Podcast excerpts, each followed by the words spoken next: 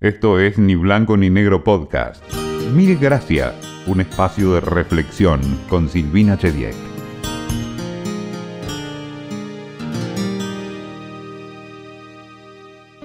Siempre tuve más preguntas que respuestas. Sé que la duda tiene mala prensa, pero creo que puede ser un muy buen motor para preguntar a quienes saben. Tengo solo algunas certezas. Una de ellas es que el agradecimiento es una gran cosa. Por eso, mil gracias de antemano por escucharnos.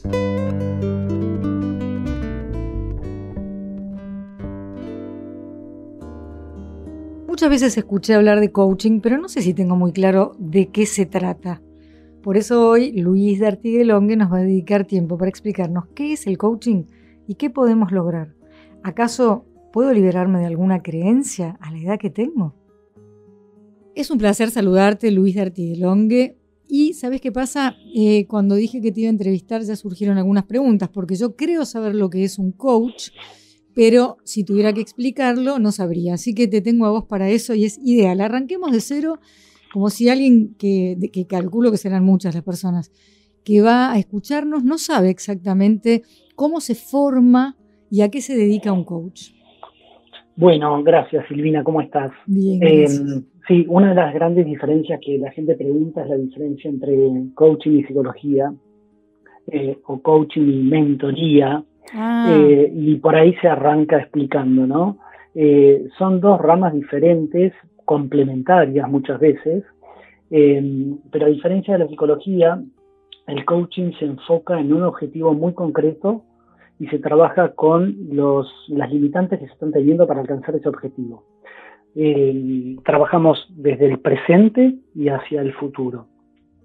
Esa es la gran diferencia con, la psicología y en relación al mentoring eh, o con los mentores, el coach tampoco es el especialista en el tema. Eh, vemos que el especialista en el tema es la persona, el, participante del proceso de coaching, y lo que hace el coach es explorar acerca de eh, las creencias, los juicios, las emociones que está teniendo la persona ante esa situación que quiere resolver.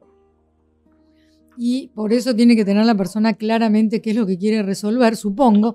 Pero también puedo suponer, y esto si es un disparate me corregís, no tengo ningún problema, puede pasar que alguien vaya porque cree que tiene un determinado tema y le surja otro. Uf, Mira, muchas veces. Em, ahí quizás nos metemos en una diferencia entre en el ámbito en el que hacemos coaching, ¿no? Quizás dentro de lo que es el, coaching ejecutivo en empresas, los objetivos están generalmente mejor delineados porque vienen desde arriba eh, y hay que trabajar para lograr ciertos objetivos. Ahí suelen estar más claros, aunque en definitiva, como somos seres humanos, muchas veces surge que quieren trabajar un tema y se dan cuenta que lo que necesitan es trabajar otro tema. Generalmente, viste, somos como, tenemos como capas, creemos que queremos trabajar el tema que más claramente vemos o estamos más cercanos a resolver y cuando nos ponemos a pensar resulta que no, lo que tengo que trabajar por ahí es una algo, más profundo, una creencia eh, o una emoción. Hablando de creencias, siempre me gustó un, cuento, de una fábula supongo que será, pero también puede ser verdad, que un elefante bebé, eh, bueno, le ponen una cadena atada a un pequeño palo, trata de zafar una vez, no puede, dos veces no puede, no sé cuántas veces, hasta que se le, bueno, se le hace carne la creencia de que no va a poder. Luego crece como crecen los elefantes y ya no va a intentar zafar, aunque podría perfectamente. Totalmente. Es muy impactante eso, ¿no? Sí, el otro día veía un videito de, una, de un caballo al que mm, eh, el, humano que lo estaba, este, estaba con él hacía el gesto de ponerle eh, las riendas, pero no le ponía las riendas, hacía solamente el gesto y la persona caminaba y el caballo lo seguía como si estuviese atado a la persona. Mm. Em, me hiciste acordar con lo del elefante. Y muchas veces nos pasa eso. Em, y tiene que ver con las creencias, ¿no? Creemos que estoy atado con esa cadena a la pata o creemos que tengo la rienda y por eso tengo que avanzar. Em, y de eso también se trata el coaching, de desafiar esas creencias, porque las creencias también nos dan seguridad, pero se forman eh, en función del pasado, de la historia. Y en el mejor de los casos en nuestras propias experiencias, pero muchas veces heredamos creencias familiares o mandatos eh, o los escuchamos y las cosas se hacen así porque siempre se hicieron así.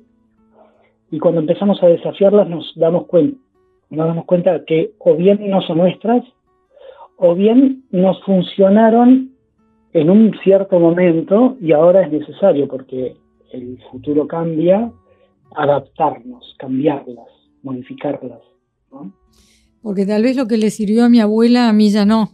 Y, piense, bueno, hay cosas que vienen en mi familia de tradición. Me hiciste acordar de otro cuento que contaba Juan Alberto Badía, que no sé, supongamos una gran pieza de carne, no sé, con una pata y qué sé yo, que cortaban las dos puntas.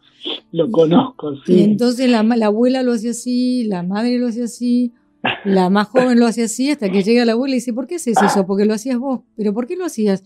Porque a mí no me entraba en el horno, pero a vos sí te entra. Entonces, eh, qué, feo es eso que, que no se discute porque se cree sagrado, porque lo hizo mi abuela o porque creo que es así, o que no voy a poder hacer algo. Eh, antes de que me ayudes, porque ¿por qué no me voy a poner de ejemplo? Eh, ¿Dónde te formaste? ¿Qué tradición hay en nuestro país? Nos pueden estar escuchando en otros países. Estamos en Argentina. ¿Desde cuándo existe la carrera de coaching? ¿Cuántos años se estudia? ¿Viste? Porque puede haber gente que diga, bueno, pero eh, es más fácil, que es un counselor, ya que te tenemos ahí, ah, Luis, y bueno, sí, tengo que, tengo que aprovecharte. Ok. Eh, mira, yo estudié coaching ontológico. ¿Qué quiere decir eso? Bien, ahí vamos. Lo estudié en la Escuela Argentina de PNL y Coaching que es una de las primeras escuelas de PNL de acá de la Argentina, programación neurolingüística. Eh, y una de las primeras, si no fue la primera, mira, de coaching.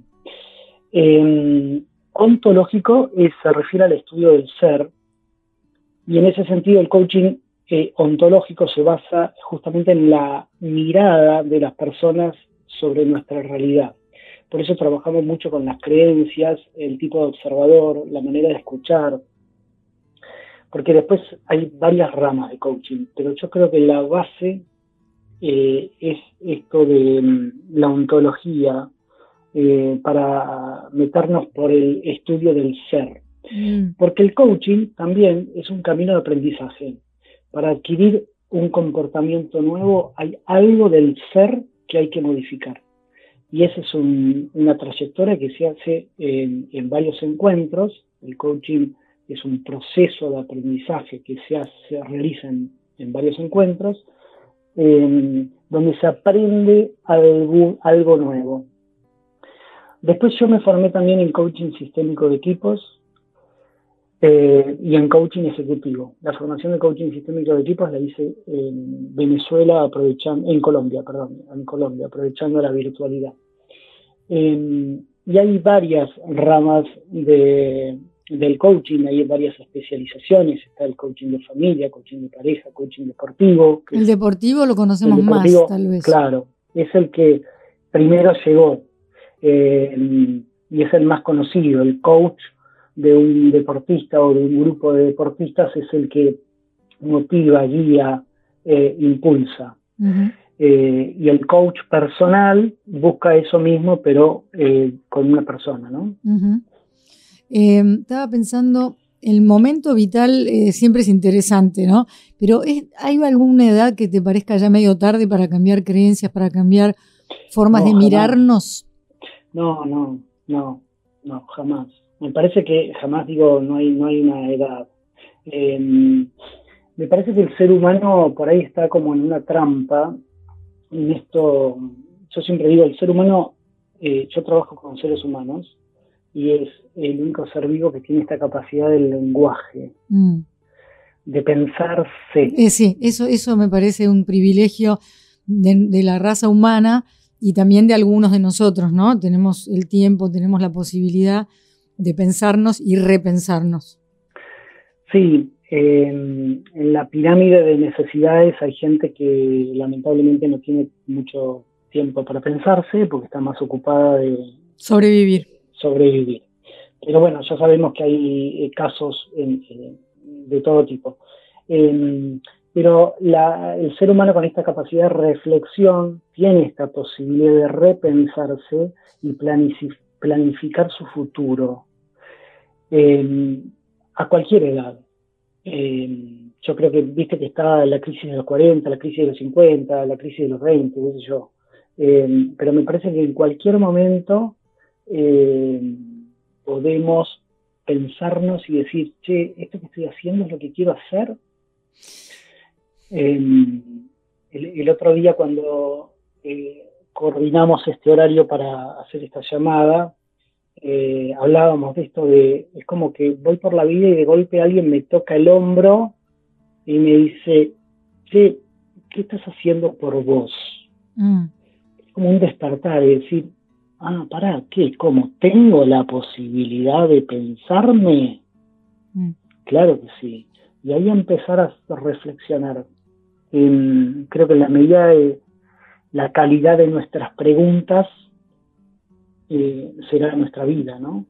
Hay gente que no se pregunta mucho. No, es verdad. Eh, hay gente que no se pregunta y también recién se me pasaba por la cabeza, ¿qué pasa cuando en un grupo una persona está dispuesta a parar, pensarse y replantear cosas y los de alrededor de pronto lo desconocen. Em, no sé, por ahí no tiene respuesta a esto. Yo pensaba, debe ser un lío, ¿no? Porque como se reparten a veces las cartas y los roles y bueno, eh, dejemos todo como está sin hacer muchas olas porque así funciona, mal o bien, así funciona. Como puedo pensar de mi propia vida, ¿no? ¿Qué voy a cambiar si más o menos anda? Sí, mira, hay una. Estoy haciendo de abogada del diablo, ¿eh? No, no creo esto, creo cosas distintas. Sí, sí, lo sé. Eh, y ya que decís abogada, hay una película que se llama 12 hombres en pugna. Sí. Eh, donde es un jurado de 12 personas que se tienen que poner de acuerdo para eh, condenar a una persona a, la muerte. Mm. Creo que era la muerte. Pena de muerte, seguramente en Estados Unidos es posible. Sí, y los 11 están de acuerdo y hay uno que dice, sí, no, pará, analicemos el tema. Y, ese logra convertir y cambiar la decisión de los once, mm. ¿no? Eh, porque el hombre este tenía, eh, yo creo que sobre todo valores muy fuertes mm. que lo hacían tomar a la, verdad eh, como pilar, ¿no? Fundamental. Eh, entonces, bueno, volvamos a, esta, a este recorrido de la vida en el cual no importa cuándo, alguien me toca el hombro y me dice, ¿para, ¿para dónde vas? ¿O sabes a dónde vas? ¿O estás bien dónde estás? ¿O qué querés? Que me lo puedo preguntar un día frente al espejo. ¿Y ahí qué hago? Mira, eh, me lo puedo preguntar eh, un día frente al espejo, en el mejor de los casos. A veces, viste, es un evento externo que me sacude. Eh, que me sacude. Generalmente la vida, este, a mí me gusta pensar que la vida es un, también es un camino de aprendizaje y las cosas que nos llegan, nos llegan para algo. Sí, sí. No, porque, no porque a mí, sino, sí, tal cual. sino hacia adelante, ¿no? Bueno, che, me pasó esto, eh, ¿para qué? ¿Para qué? ¿Qué estoy aprendiendo? Eh, por supuesto, una cosa es decirlo y otra cosa es transitarlo, ¿no? Eh, ahora, eh, a veces es por un efecto externo, eh, una mala noticia, una enfermedad, la muerte de alguien, de que sin trabajo, me tengo que mudar, ¿no? Y eso nos, nos hace mirarnos al espejo. Y otras veces es, me miro al espejo, me, me aburro de lo que veo y empiezo a descubrir que hay algo diferente. Entonces, lo primero es preguntarnos qué queremos, que por ahí es una pregunta difícil. y, el primer, la primera reacción es decir, para, si más o menos está todo bien, ¿para qué te vas a estar preguntando? Mm. ¿No? Entonces, bueno, por ahí pasé esa etapa y llega un momento que hay algo que me empieza a molestar. ¿no? Mm. Hay algo de eso que estoy viendo que me empieza a molestar y bueno, tengo que empezar a preguntarme cosas y una posibilidad es esto de eh, acercarse a un coach para que acompañe a esa persona a, a encontrar una nueva mirada sobre la situación. Puede ser que la situación de afuera no cambie, pero sí cambie mi mirada y mi posicionamiento frente a la vida o a lo que tengo que enfrentar. Sí, está bueno esto, Silvina, que traes, porque una cosa son los hechos y otra cosa son las interpretaciones. Mm. La verdad que el ser humano, eh, el, 95%, hay algún estudio, viste que los, los, los yanquis hacen estudio para todos, sí. hay algo de un 90 o 95% de las cosas que creemos nunca van a pasar. Sí. O sea, todo o sea que preocupaciones, la, cantidad de tiempo y energía que perdemos en preocupaciones y angustias que nos hacemos por el futuro son, bueno, van a, la basura y nos consumieron de alguna manera. Totalmente, porque el futuro en realidad no existe, lo vamos construyendo. En el mejor de los casos tenemos un pronóstico de futuro basado en experiencias pasadas. Pero es un pronóstico y muchas veces el pronóstico climático cambia, salimos con paraguas y resulta que sale el sol. Eh, entonces esta capacidad de confiar que el futuro se construye eh, es un paso pero gigante. Me gusta que digas esto porque hace un rato cuando hablabas del futuro, como hemos hablado también en otros capítulos de la ansiedad y de lo importante que es habitar el aquí y ahora, ahora con este desarrollo que hiciste comprendo qué decís cuando decís futuro. En realidad hablas de construcción.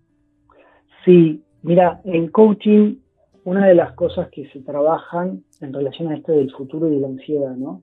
Es eh, tener claridad sobre un objetivo, mm. ¿no? Es, un trabajo difícil. Ahora, cuando se logra, es, bueno, yo lo que quiero es cambiar de trabajo o mudarme o tener una conversación con mi pareja eh, o eh, ganar más plata. Mm. Ahora, si yo me quedo solo con ese objetivo que por ahí está medio lejano, me empieza a generar una ansiedad posiblemente porque es, difícil hacer un salto cuántico de hoy a ese futuro. Entonces es importante tener ese futuro como norte, pero poner el foco en el ahora. ¿Qué estoy haciendo ahora que me acerca a ese futuro? ¿Qué estoy haciendo ahora? ¿Cuál es el pasito, el pasito o el paso que estoy dando en esa dirección? porque nosotros podríamos ir para cualquier lado. Ahora, cuando tenemos un norte, bueno, encaremos para el norte y felicitémonos por cada paso, si no es difícil. O sea que es importante tener una mirada piadosa sobre nosotros mismos y también darnos coraje, no esperar que nos lo dé otro, digamos. Sí, ante, ante, este camino decís vos de pasitos y pasos y felicitarnos Quiere decir que necesitamos esa reafirmación, pero tal vez hay que sacarle el poder al entorno de que me diga si valgo o no la pena yo y me tengo que dar por enterada por mis propios medios. Sí, mira, este, me, haces pensar en esto de la conversación interna, ¿no? Mm, como mm, la rumiación, diría yo. El pajarito ese que nos come el coco. Ni me eh, hay que ejercitarlo, porque también es un ejercicio, ¿eh? Eh, en coaching hablamos mucho de conciencia, responsabilidad y acción, en ese orden. A ver de nuevo, despacito. Conciencia, responsabilidad y acción, en ese orden. Digo, primero tomar conciencia de la capacidad como seres humanos que tenemos. Podemos construir nuestro futuro podemos generar una conversación más sana con el otro. Eh, podemos cambiar creencias. Lo que no puedo por ahí es este, el Cerro Catedral que está en Bariloche llevarlo a las grutas. No, pero las, pero las creencias las podemos cambiar. Después, responsabilidad, hacernos cargo Digo, en una, si, tengo un problema en mi trabajo con mi jefe, bueno, ¿de qué me voy a hacer cargo yo? en la conversación que estoy teniendo o no teniendo con esa persona. Eso me saca del lugar de víctima seguro. Claro, mm. total. Mm. Sí, uno de los primeros ejercicios es correrte de ahí, ¿no? Sí. Que a veces es cómodo, ¿viste? Y sí, porque no tenés la culpa, todos viste la vida, lo que me hace, viste este, lo que me hizo, y, y te pobreas, ¿no? Como si criaras a un hijo diciéndole todo el tiempo, pobrecito, te va a salir inútil o psicópata, eso seguro. Eso lo tengo estudiado, muy observadora soy. Sí. Eso es el pobrecito, pobrecito de la familia. Mmm, eso no, no va. Pero eso me fui de tema. Entonces, después viene la acción. Y después la acción, concretamente hacer. Hacer algo que no quede en, en, la conversación interna o en el pensamiento. Ahora, Luis, para hacer hay que perder el miedo a que te salga mal algo mira, qué lindo que traigas. Este, detrás del miedo hay un mundo maravilloso, mm. pero hay que atravesarlo. Mm.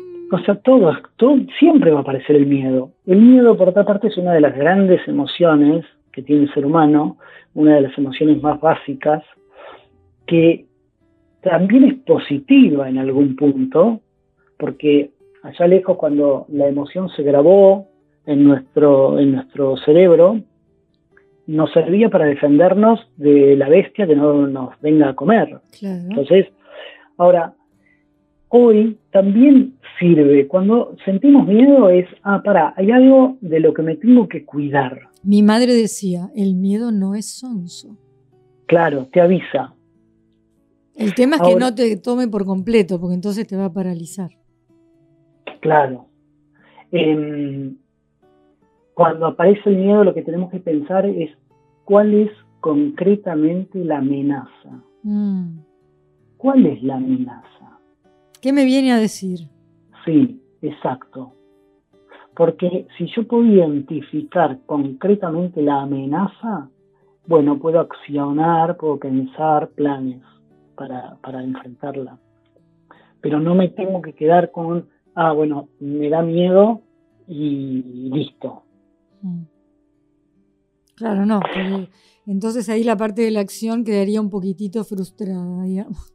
Sí, esto, Silvina, lo estamos haciendo, estamos haciendo como un paseo a, grandes velocidades. Eh, generalmente en un proceso de coaching eh, se identifica algo del miedo y hacemos una pausa y analizamos bien más en profundidad de dónde viene y eso, ¿no? Claro, claro, pero eh, para que no se me vaya la pregunta, porque ya dijiste hace un rato que son, eh, digamos, los, no, no, no, sé si llamarlo tratamiento. Las sesiones pueden no ser muchas, pero ¿por qué no nos damos una idea de en cuánto tiempo, que tal, tampoco debe ser eh, algo estándar, pero en cuánto tiempo se puede trabajar con una persona que está trabada en algo, preguntándose mejor para qué lado puedo ir porque acá no estoy bien, o cuando es algo corporativo que se trabajará algo grupal o lo que fuere. Sí. ¿Cuánto tiempo? Porque las terapias suelen durar años. Sí, sí, a diferencia de la terapia psicoanalítica que suele durar años, el proceso de coaching es un proceso corto. No es un único encuentro, porque no es magia, y así tal cual se los digo a mis clientes. Eh, pero sí es un proceso con un eh, objetivo claro y determinado en el tiempo. Mm. Entonces, podemos estar hablando de aproximadamente ocho encuentros. Ocho encuentros. Está bien. Lo cual no es un número fijo, sino es para diferenciarlo de el 1 y el infinito, o mm. el 200, ¿no? Y a medida que, en la medida que vamos avanzando con el proceso, vamos viendo eh, cómo vamos, si nos estamos acercando, si estamos empantanados, si necesitamos más tiempo, si necesitamos menos, a veces este, en menos sesiones se resuelve el tema y ya está. ¿Ves a la gente, no sé, eh, especialmente, estoy pensando más en los temas vitales, ¿no? No, del trabajo, aunque el trabajo hace mucho la propia vida, como con una mirada nueva? Eh, como renaciendo, estoy, las palabras las tiro yo, vos me, decís las que de verdad sean, ¿no? Eh, ¿Te llegas a emocionar con los cambios? Em, sí, este, mira, en la Escuela Argentina de PNL y Coaching, uno de los pilares fundamentales del, formato de esa escuela es el amor. Mm. Eh, y creo que en algún, algún lado debe estar escrito en esa escuela que hacemos coaching desde el amor, en esa formación. Eh, porque la verdad que con cada proceso, eh, al trabajar con otro ser humano, eh, hay muchas cosas que nos pasan a todos. Digamos, todos somos en, el fondo más o menos parecidos. Sí, somos, somos obras en construcción, me parece a mí. Sí, entonces es el identificarse con el, con el cliente y el estar acompañándolo e ir avanzando codo a codo hace que sí, eh, intercambiemos emociones, eh, nos alegremos por los avances. Eh, sí, es un proceso hermoso, que te voy a decir. Voy, voy con una pregunta prejuiciosa. Dale. ¿Les resulta más difícil a los hombres que a las mujeres? Sí.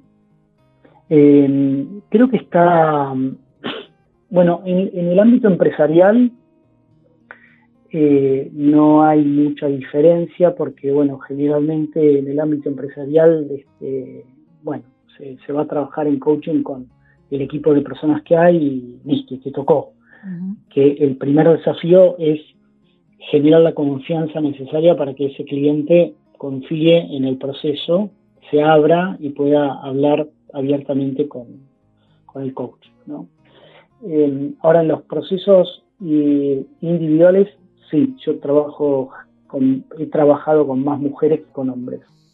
Eh, me, imagino que tal vez, no sé, que, históricamente los hombres están más definidos por lo que hacen que nosotras. Tengo toda esa sensación, ¿no? Son lo que hacen y, a lo mejor queda medio fijado ahí y si eso, que es el trabajo, está flaqueando o escasea o no es donde quieren estar, a lo mejor su autoestima está más dañada que la de una de nosotras cuando ese es el tema.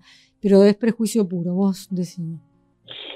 Eh, yo creo que al hombre eh, le cuesta más, nos cuesta más hablar de las emociones, eh, poner en duda lo que están haciendo. También por ahí es una generalización lo que estoy haciendo, ¿no? sí, bueno, estamos haciendo en ese sentido trazo súper grueso. Sí, sí. Em, eh, la mujer es más de reconocer sus emociones, eh, sus inseguridades, em, pero creo que en cuanto eh, el, tanto hombre como mujer inicia un proceso de coaching, em, como que empieza a ver esto de crear conciencia, ¿no? El primer paso. Empieza a ver la posibilidad de pensarse eh, y eso este, es el motor principal para seguir avanzando, ¿no? Y cambiar. Luis, eh, hablábamos de, tener clara eh, la meta, un objetivo, eh, de saber qué queremos, pero a veces hasta cuesta saber qué es lo que no queremos, que yo encuentro que puede ser un primer paso, ¿no? Decir, bueno, de lo que tengo hasta acá, me quiero sacar de la mochila esto o lo otro, y recién ahí tal vez pueda pensar en qué quiero, o qué es más difícil. A mí me resulta más fácil saber qué es lo que no quiero. Sí, a todos. ¿Ah, sí? Ah, bueno, eso me convierte en alguien normal. Em, generalmente podemos identificar lo que no nos gusta, lo que no queremos.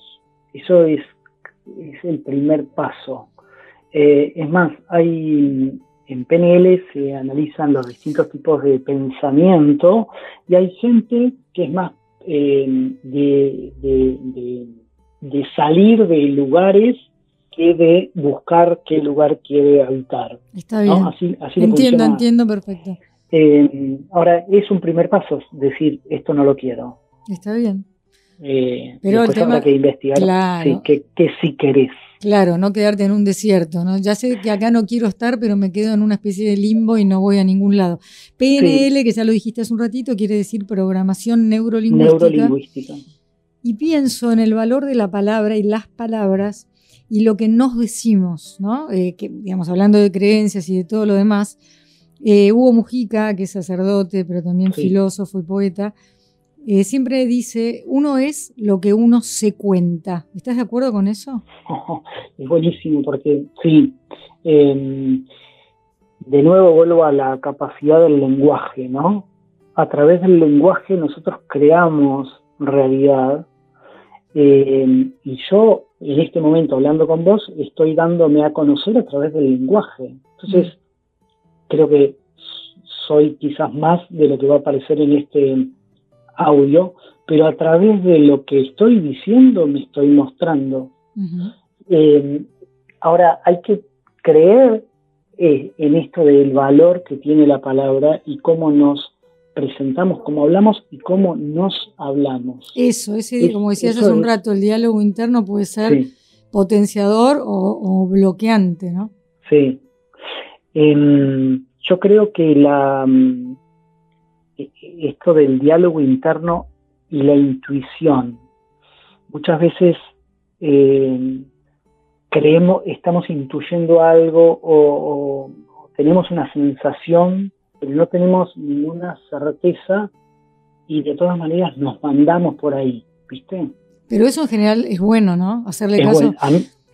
mira, yo tengo una frase que no sé si es de mi autoría o la, leí y me, y me, quedó, pero hasta que nadie diga lo contrario es de mi autoría. Obvio. Yo digo que la intuición somos nosotros mismos hablándonos desde el futuro. Es muy buena esa. Muy buena. No la registré todavía. Dale, a partir de este momento es de Luis de Artiguelongue y lo decimos nosotros. ¿Sabes qué pensaba? Siempre pienso, ¿cómo una bebita o un bebito preverbal sabe que su mamá está embarazada antes que ella misma? Sí. Y después lo perdemos eso. Bueno, eso es una. no se cultiva. Bueno, pues para mí porque no, se, no nos dejan cultivar eso, no sé no sé cómo es, porque es nuestra parte más animal, pero a veces, viste, se apegan a la mamá, no se quieren separar, lloran y la madre todavía no tiene confirmación de un mm. nuevo embarazo. Mm. Es loquísimo. Sí, sí, creo que este, estamos eh, en un camino como para todavía sacarle mucho más provecho al cerebro, ¿no? humano mm. eh, y a la capacidad de, de conexión con los otros, bueno, tengo una buena noticia que ya la debes conocer vos, y es que ahora descubrieron que hay plasticidad cerebral mucho más larga en el tiempo de lo que se imaginaba. Se creía que las neuronas eran una X cantidad, no se renovaban, a que se moría chau, y que uno ya como era a una determinada edad iba a ser y por en todo caso iba a empeorar. Pero resulta que somos plásticos y vos trabajás con esa plasticidad. Sí, sí, es genial porque este, cuando aprendemos eh, que el aprendizaje es todo también un tema, ¿no? Necesita recurrencia, repetición, eh, poder hacerlo sin ayuda, pero cuando aprendemos estamos eh, se están creando neuronas nuevas